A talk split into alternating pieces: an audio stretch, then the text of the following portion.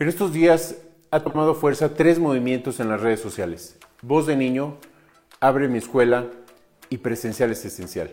Lo que buscan estos movimientos es que pongamos sobre la mesa el tema de la reapertura de las escuelas. No es simple y sencillamente volver a regresar a las escuelas sin ningún protocolo y sin ningún ordenamiento. Al contrario, es poner sobre la mesa, presionar a las autoridades para que en este momento pongamos claro cómo va a ser ese regreso a las clases. Es obvio y es natural que regresaremos a las aulas, como lo ha hecho la mayor parte de Europa en estos momentos. En México no tenemos un protocolo ni un ordenamiento que nos guíe en cómo será este regreso. Mencionan mucho el tema del semáforo, sin embargo, estados como Chiapas o como Campeche, que aparentemente están en semáforo verde, desde hace cinco meses siguen sin regresar a las escuelas. Lo que nosotros buscamos es precisamente que exista un ordenamiento. Como en Europa, por ejemplo, hay grupos divididos, hay horarios diferidos, hay una sanitización por parte de las escuelas, por parte de los salones todos los días, en donde debe de usarse cubrebocas, en donde no nada más deben de tener la sana distancia, sino también caretas.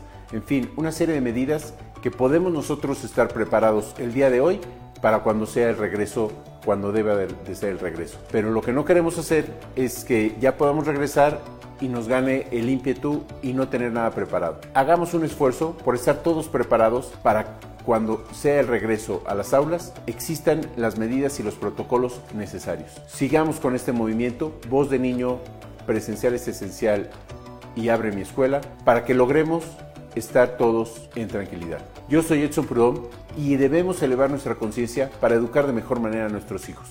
Yo soy un apasionado por dejar huella.